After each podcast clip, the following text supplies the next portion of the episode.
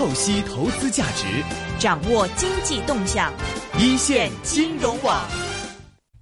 这段时间的大波动，也让很多人比较害怕。那我看到最近的一些留言里面多了一些说：“哎，这个美股现在可不可以留意一点呢？要不要把钱转到美股去？A 股、港股实在有点太紧紧了。”对呀、啊，那我们的我们我们也有专家说，这无论 A 股、港股，现在都有毒了。嗯，我不知道是不是所有人都同意哈。不过今天我们找的一个专家呢，对港股或者 A 股未必是一个最了解，他反而是从。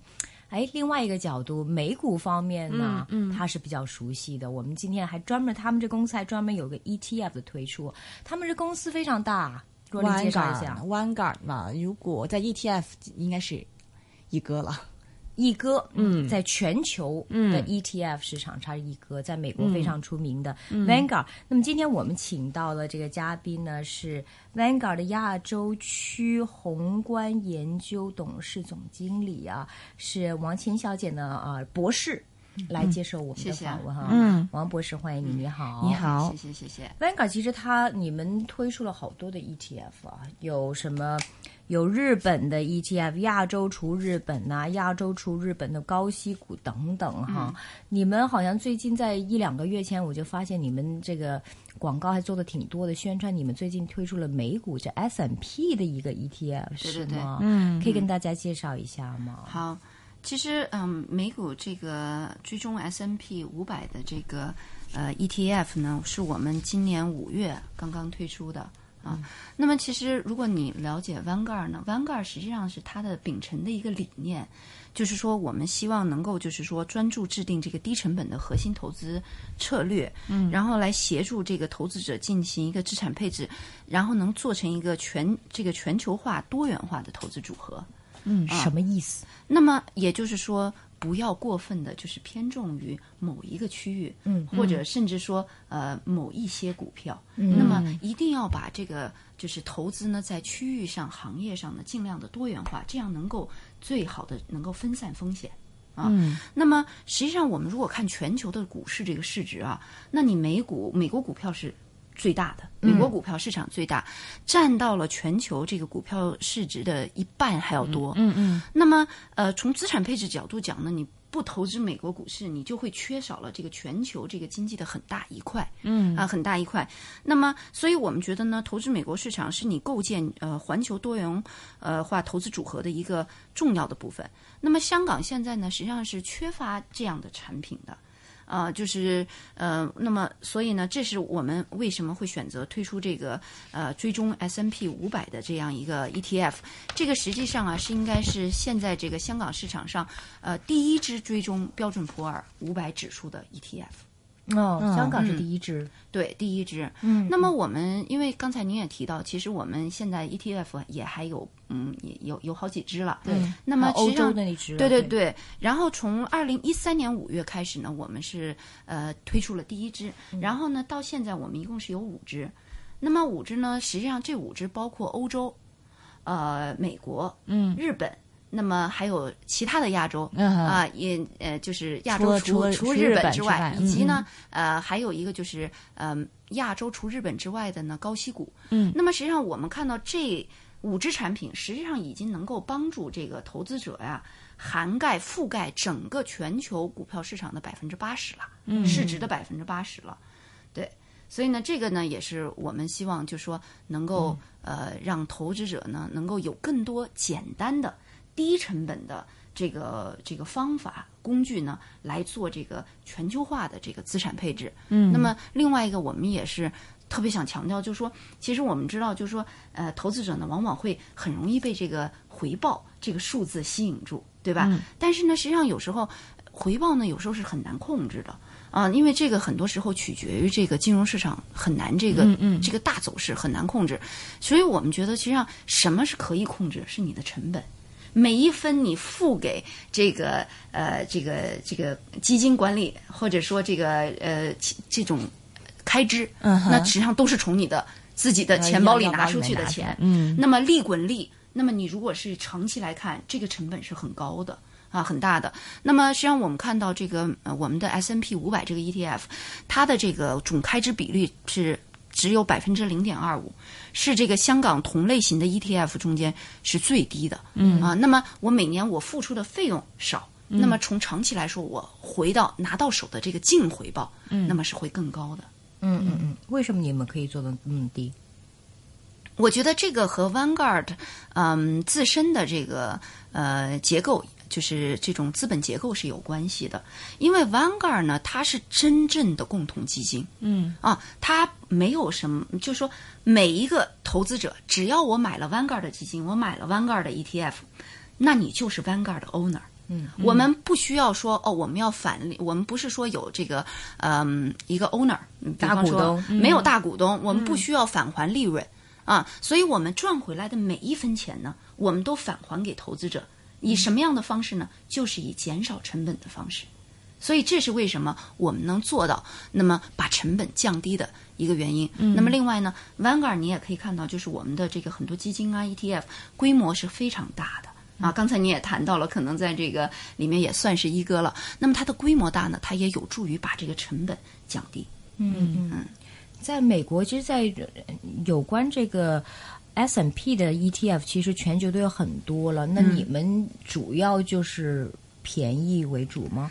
嗯，实际上就说我们首先第一个我们的特点是流动性大。那么因为就是说，S N P 五百呢这个 product 呀，在香港我们说同类型是第一支，对吧？但是呢，的确您说的对，就是实际上在美国，这是我们可以说拳头产品，对吧？在美国有相当长的历史，嗯，然后呢，规模也非常大，流动性非常的高啊。那么呃，那么实际上呢，也有很多可能机构投资者。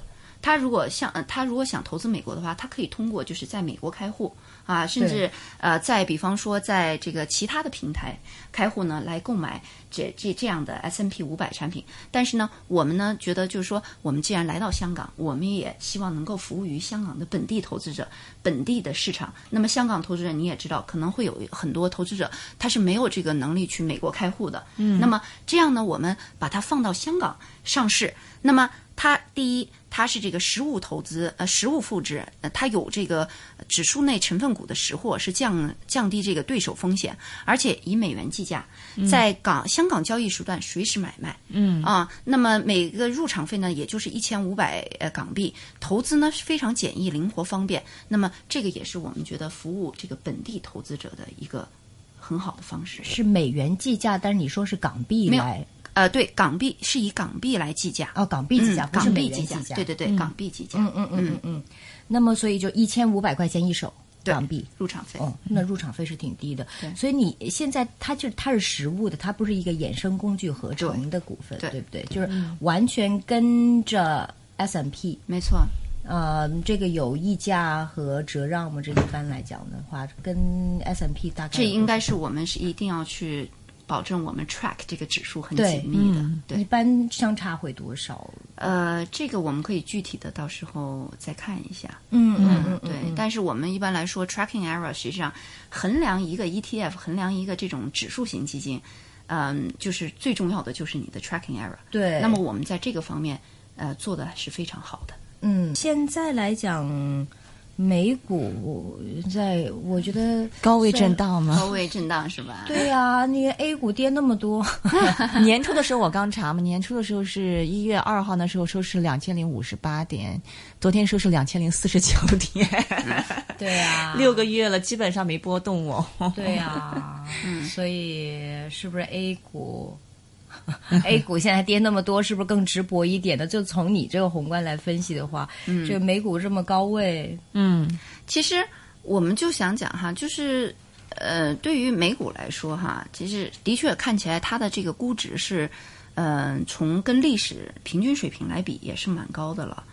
但是呢，其实我们想讲就是说，这个这样的估值水平并不是说不合理，嗯。为什么呢？因为你的整个宏观大环境是变化的，嗯，因为你现在是一个零利率的环境，嗯哼，而且即便是未来，嗯，我们认为，就说这个利率也不会升得太高，嗯，对吧？为什么呢？因为就像我们讲的，这个未来是一个可能是一个新世界，嗯嗯啊，是一个新环境，什么样的新环境？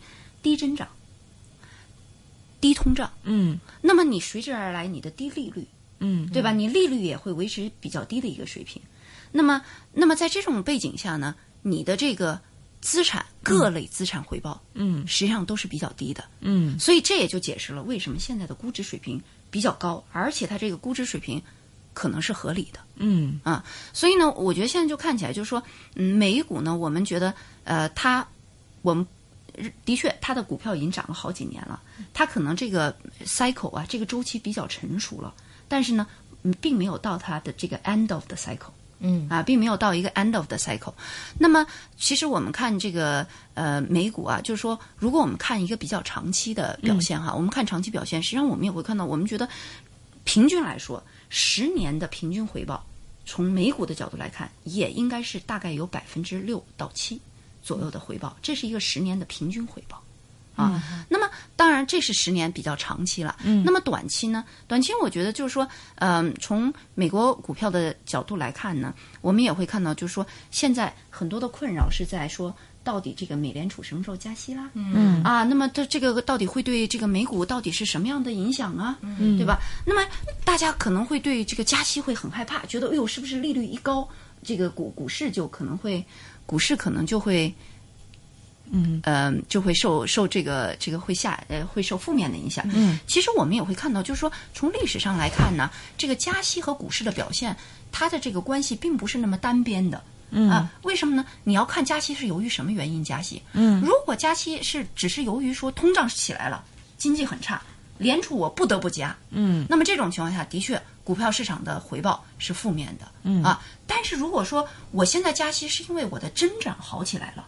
我基本面好起来了，但是呢，通胀压力还是很呃很低。嗯，那么在这种情况下呢，实际上你加息可能和这个呃对股票这个股市的这个回报，呃是是正相关的。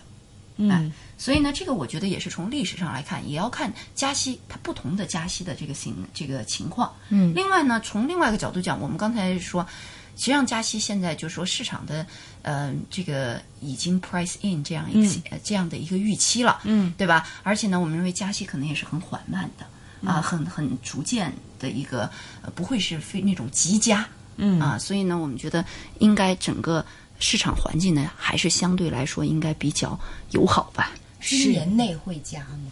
今年内我觉得加的概率是非常大的。非常大。对，非常大。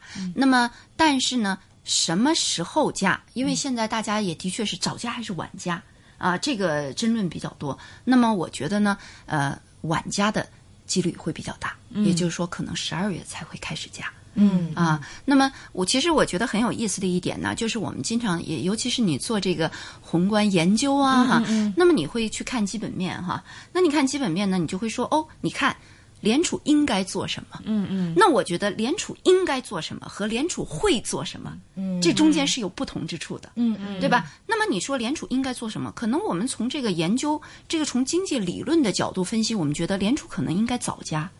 啊，为什么呢？因为我们觉得联储就从美国经济的角度来看，嗯，你的长期的增长潜力是在下降的，嗯，那么你的这个产出缺口呢是没有那么大的，通胀压力已经起来了。那么既然你是作为央行，央行一般来说你应该是有前瞻性，嗯，那么所以你应该早加。但是呢，从联储的角度来说，它会权衡，嗯，早加和晚加哪一个对我的风险最大？嗯，那么我早加可能风险是，哎呀。呃，经济可能又回落了，嗯，对吧？那么这个通缩风险可能又出现，嗯，那么我又要对付通缩，那么从联储的角度来说，我对付通缩的工具并不多哟，嗯哼，对吧？因为你的利率都已经零了，是，对吧？但是呢，如果我说我晚加，我的风险是什么呢？可能是通胀，嗯，那通胀那没有关系啊，我有好多工具呢，我加息或者我怎么样，我有很多其他的手段来对付通胀。嗯，所以呢，在这种情况下呢，联储它可能权衡之后呢，他会选择说，那我宁可晚加一些，我更观察一，我更用多一点时间来观察说，哦，我的经济包括本土经济是不是已经是呃有比较这个 solid recovery。那么，包括在国际市场上这些风险啊，是不是也会呃平息一些？嗯，你刚刚提到是说这个美国的这个产出缺口，就是说其其实有这个通胀压力，但我们实际上观测到了美国的这个通胀数据一直是处于很低的一个水平。对，嗯，对，就是说我们现在就觉得你会看到有通胀的苗头出现，但是呢，它的水平还是很低的。什么样的苗头？呃，苗头比方说这个工资的通胀开始出现了。啊，对吧？那么工资的通胀为什么呢？因为我们其实从历史上讲啊，美国呢，呃，你的 CPI 这个目标是百分之二，对不对？嗯，你 CPI 的目标百分之二，对于通胀来说最重要的、比较能够 sustainable 的 driver of 通胀就是什么呢？就是通胀预期。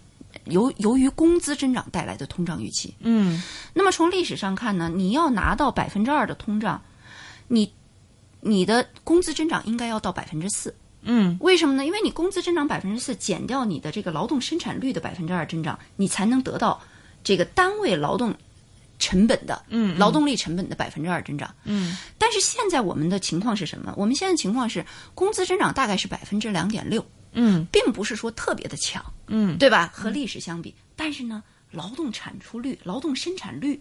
它的增长已经下滑的非常快了，大概也就是百分之零点五左右啊。所以你要这么一看的话，已经可以得到百分之二的这个这个单位劳动力成本的这个压力了。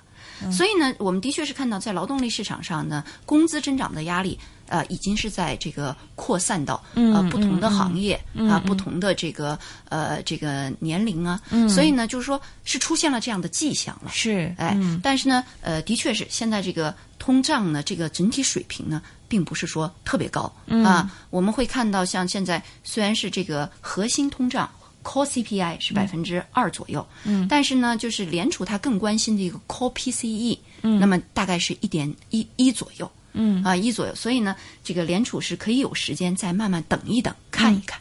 嗯，刚才你说这个劳动生产率在下降，嗯，首先 define 一下，因为我我们听众都不是念经济的，没问题。什么叫劳动生产率？嗯、然后第一个问题，第二个问题，为什么劳动生产率一直在下降？嗯。嗯，劳动生产率呢，它实际上是说，实际上就是你的产出的效率。嗯啊，实际上说你产出效率。那打个比方说，我们如果说一开始的话，一个工人，呃，我以前可以做。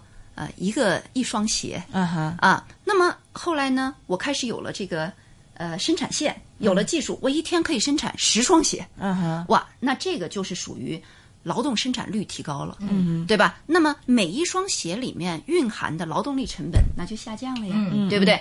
那么还有一个可能性就是说，哎，我不做鞋了，我开始生产。计算机了，嗯。哼，那我一天可能能够生产一台计算机，那一台计算机的这个价值可比十双鞋高多了，嗯，那么劳动生产率再一次提高，嗯，所以劳动生产率的这个它怎么提高来源呢？那么严格来说，要不然就是制度的这个改革，要不然就是技术的创新，嗯，对吧？那么对很多国家来说，包括像这个，特别是我们如果看一看中国，中国的劳动力。劳动率的提高，劳动生产率提高，很大一部分就是这个这个制度的改革。嗯、那么，呃，但是长远来讲呢，尤其是对于这种发达国家来说，劳动生产率提高的唯一来源就是这个制度的呃技术的创新。嗯啊，技术的创新。那最近这几年在下跌，美国最近这几年就是可以说最近十不要说最近几年，十年嗯都在下跌。那么我想呢，这个很大的一个原因是什么呢？一个我觉得很大一个原因是有，特别是由于这个二零零一年之后啊，嗯、这个 Internet bubble，呃，这个就是破了呃破了之后，嗯、网络经济包破了之后呢，嗯，普遍的美国企业都进入了一种就叫做 saving glut，嗯，就是存存钱，我不愿意花钱。那他不花钱呢，就会造成他不愿意投资。嗯，那么他的这种技术老化啦，设备老化啦，严重影响了这个劳动生产率。啊，这个呢可能是一个原因。嗯哼，啊，明白。所以你说这个劳动生产率在下降，但是呢，工资在上涨，嗯、所以其实只会已经有潜在的这个通胀没错发生。没错所以如果纯粹以经济学家的角度来看，联储局是应该加息。嗯对，不过刚才你也解释了，有很多很多因素，没错，他们要考虑。所以呢，Yellen 说：“哎，你预计可能还年底。”但你说年底加息的机会相当大，对，我觉得二零一五年加息的概率还是蛮大的，嗯呃，但是呢，我觉得主要是是 saving face 吗？呃，为面子吗？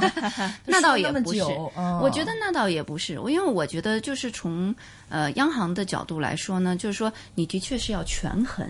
对吧？嗯、因为他也会担心说，嗯，如果我加的太晚了，那么实际上这对于市场也是一个很大的 uncertainty。啊，也是很大的一个不确定性。那么从这个角度来讲呢，嗯、呃，我开始加，然后呢慢慢加，啊，那么加到一定程度，比方说我觉得可能加到百分之一的时候呢，我再停一段时间，嗯，停一停，观察一下，嗯，我这个加息带来的后果是什么？嗯，是不是对我的美国经济造成了很大影响啊？是不是对这个全球的这个呃金融市场或者全球经济造成很大影响？那我等一等看看，如果问题不大。嗯，那么我再加，如果问题大，那我就再停一停。是，就所以是进入一个很缓慢的加息周期，没错，没错，没错。所以呢，缓慢的加息周期，你觉得对美股的影响不太大？对。但你既然生产率都在不断的下跌的话，嗯，这个为什么这个股市还会涨？对，就是长期来讲呢，我觉得就是从呃美国的这个呃这个股市来看啊，我的感觉就是说它的。Profit margin 在过去几年是不断的在扩张，嗯，对吧？在不断的扩张。那么，呃，我们现在看这个美股呢，我们觉得它可能这个 business cycle 已经比较 mature 了，嗯，所以呢，美股我们认为它是说它未必会有一个就是要要要开始跌，它可能还会涨，但是它涨得会很慢，嗯，哎，这个是我们对美股一个基本的看法。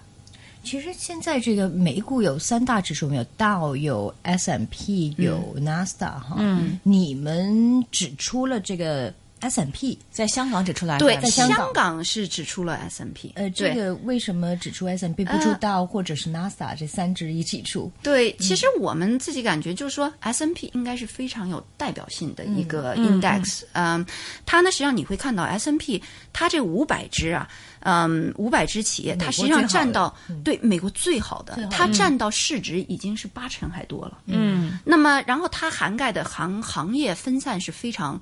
呃，非常分散的，嗯，而且它就是说，从它的权重来看，它不会是说过分的这个集中于单一股票。那么，好的美国公司都在那里了，嗯啊，包括苹果啦，包括这个微软、强生、宝洁、通用电器都在里面了。所以我们认为它是非常有代表性的，嗯啊，所以呢，就是说，将来我们可能也会在香港，就是说慢慢考虑啊其他的产品。但是呢，毕竟我们就是说，从一开始来说，嗯，我们想。推出最有代表性的产品是讲到代表性的话，你觉得啊？你刚刚也讲到说，像这个 S M P 五百已经覆盖大概是百分之八十的一个市值，然后基本上最好的公司都在里面。但我们知道美国是个国际市场嘛，有很多别的公司也在里面，比如说像阿里巴巴，它市值也很大，那么也是比较不错一个公司。你觉得 S M P 五百未来会不会涵盖一些非美国类的公司在里面呢？嗯，这个呢，我觉得买 NASA 算 这个我觉得它这个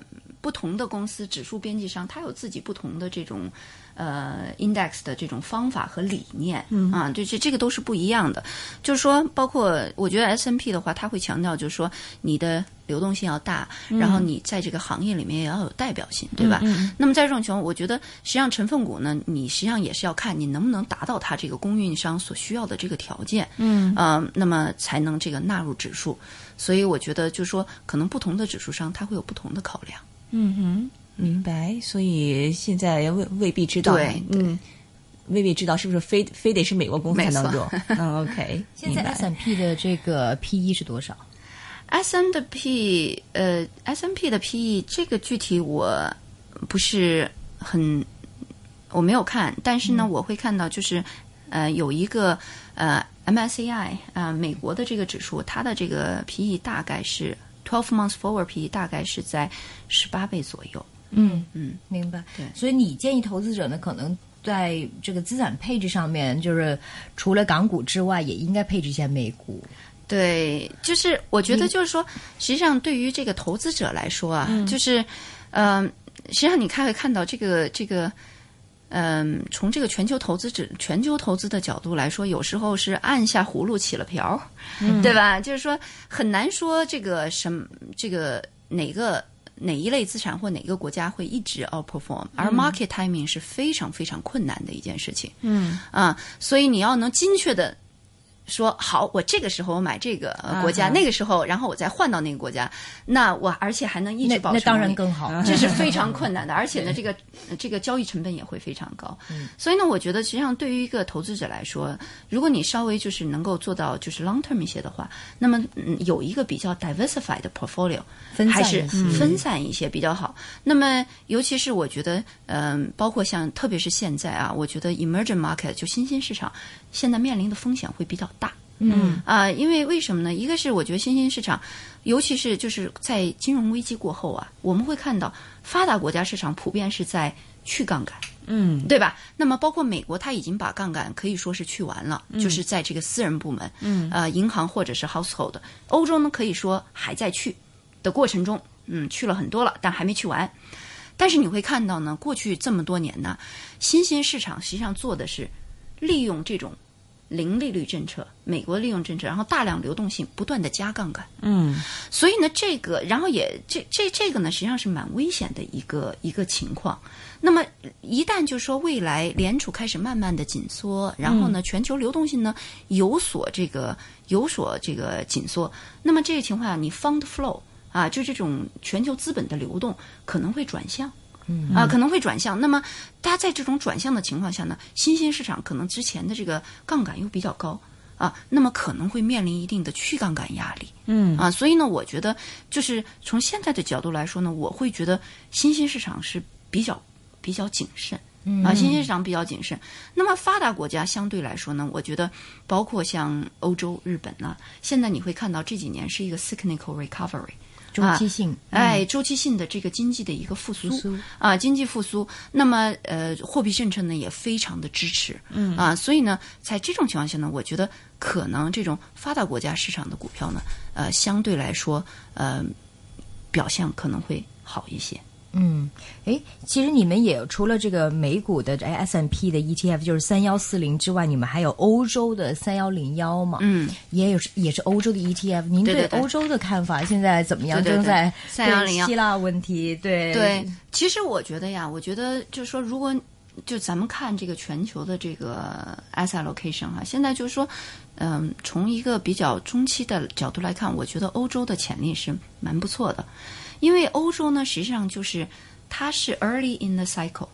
啊，它的这个周经济周期还比较早期，嗯，经济刚刚开始复苏，嗯，通胀压力几乎是没有，嗯，然后呢，政策是非常的支持，流动性非常的多。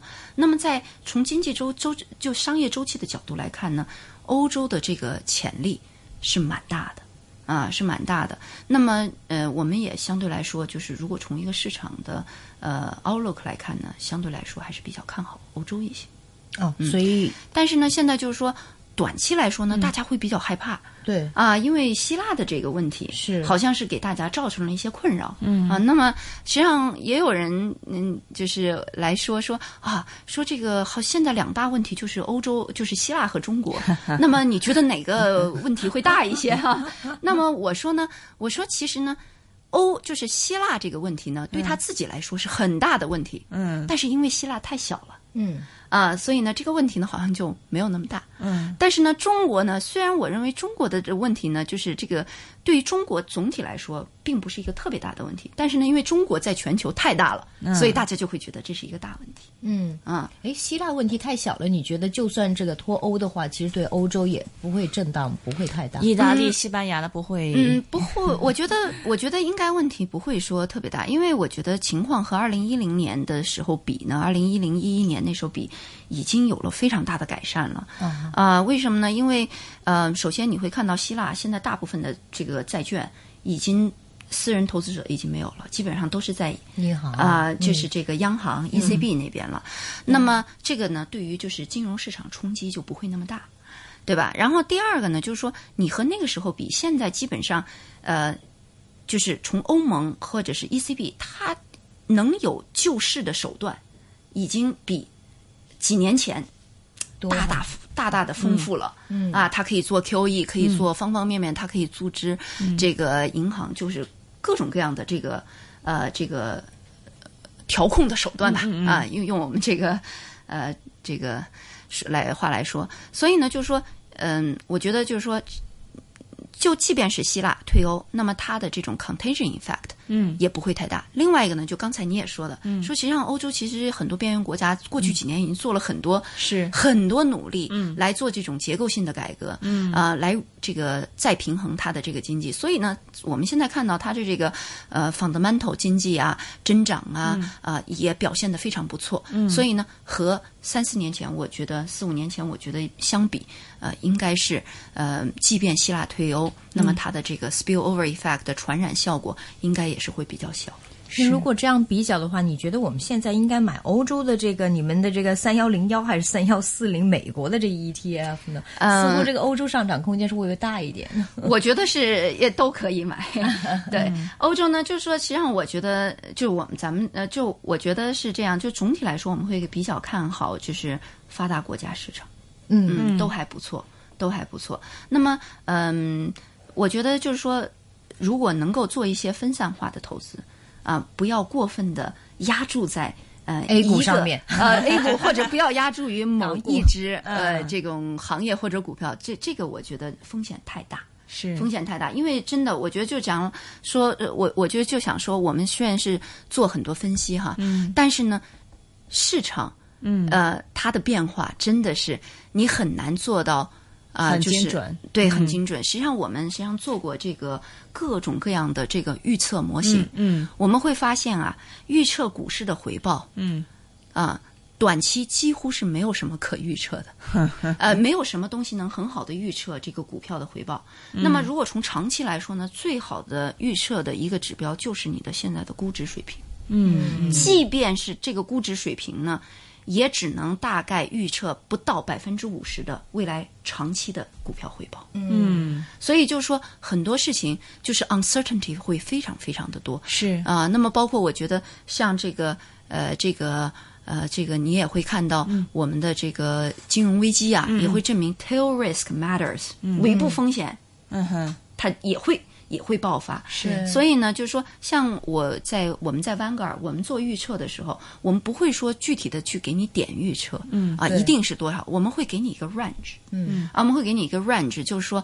我们会大概有一个很大的机会，是。它的 probability 会是在这里，用的是一个概率性，给会给你一个分布是啊。都是这样子。对明白不过是，嗯，的确哈，我记得以前看过这个文章，就是说，嗯，标普这个 S M P 它应该跑赢了这百分之七十的基金经理的 performance，嗯就是你纯一个基金经理，专业的基金经理做的很辛苦，很辛苦，你都未必能跑赢 S M P 是五百。是，因为它这个很有代表性，而且它帮你筛选，嗯。不好的踢出去，然后把最好的放进去，所以这个 S M P 在过去还是相当稳定，虽然不会是像 A 股一天涨 百分之二十三十的这种，但是比较稳定一些。是，如果讲到加息的话，还想问一下，因为你刚刚讲了，我们可能要进入一个新时代嘛，嗯就是因为像这种在历史上，我们这种利息处于零，然后低通胀、低通胀这种很没有这么样的一个情况嘛。未来一旦加息，有很多人说，一旦加息，可能我们也很难用历史上这个例子来预测说加息以后可能出现的一些风险，可能有一些风险是我们现在都看不到，可能有一些比较大的这种大的一个动荡在里面。所以你怎么看呢？这一这一方面，是我们现在还是说把钱放股票里面，还是说如果为了为了这个这个加息情况，我们我明白现金为王一点好一点？买你们这个 high high yield，亚洲除日本外的高息股，他们也有一个什么三零八五，我记得。对对对，我觉得现在就是的确是为什么？就是说，实际上我一直想讲哈，我觉得加息对于一个投资者来说是好事，嗯，不是坏事。为什么呢？因为你长期处在一个呃非常就零利率这种环境下呢，也就是说你的无风险的资产，你的回报是零。那么你要为了，比方说我要拿到百分之六啊、七啊这样的这个回报，或者说更高，或者是想拿到历史上那种嗯嗯呃平均的回报，那你要承受多么多的风险？是的，对不对？会的所以我说，所以我一直在说，对于一个长期投资者来说，你加息实际上对你来说，长远来说是好事情，嗯，对吧？那么，但是即便来说呢，我们就说，呃，进入一个新世界嘛，哈。那么你加息可能未来也就是加到百分之呃二，嗯呃二点五左右。嗯，那么我这是我们看的一个 terminal rate 啊。那么这意味着什么呢？这意味着你的 fixed income 就是固定收益的这种产品啊，嗯呃，这种投资未来长期的回报也就是大概百分之二到三左右。哦，啊，这个是比较低的，嗯，啊，这个是比较低的。那么与此同时呢，你的也就刚才我们说股票的这个长期回报大概也就是百分之六到九左右，嗯，那么这个呢比历史水平都是要低的。那么我想想说的两点，第一点呢就是说我们现在说的是一个 nominal 回报，嗯，就是名义回报。那么你跟历史上相比，历史上以前的它的这个回报为什么会显得高呢？因为它的通胀也高。哈哈，啊，那么如果你把这个通胀去掉呢，那么我们的那个 real return 呢，应该和历史还是有可比性的啊，这是第一个。嗯，第二个呢，就是说，即便是这个好像大所有资产的这个回报都在往下降，但是呢，equity 它的那个 equity premium 还是在的，嗯，对吧？还是在的。你看，我们如果说股票是六到九，固定收益二到三，那么中间的这个差距，这个 equity premium 和历史上还是呃有类似的可比性的。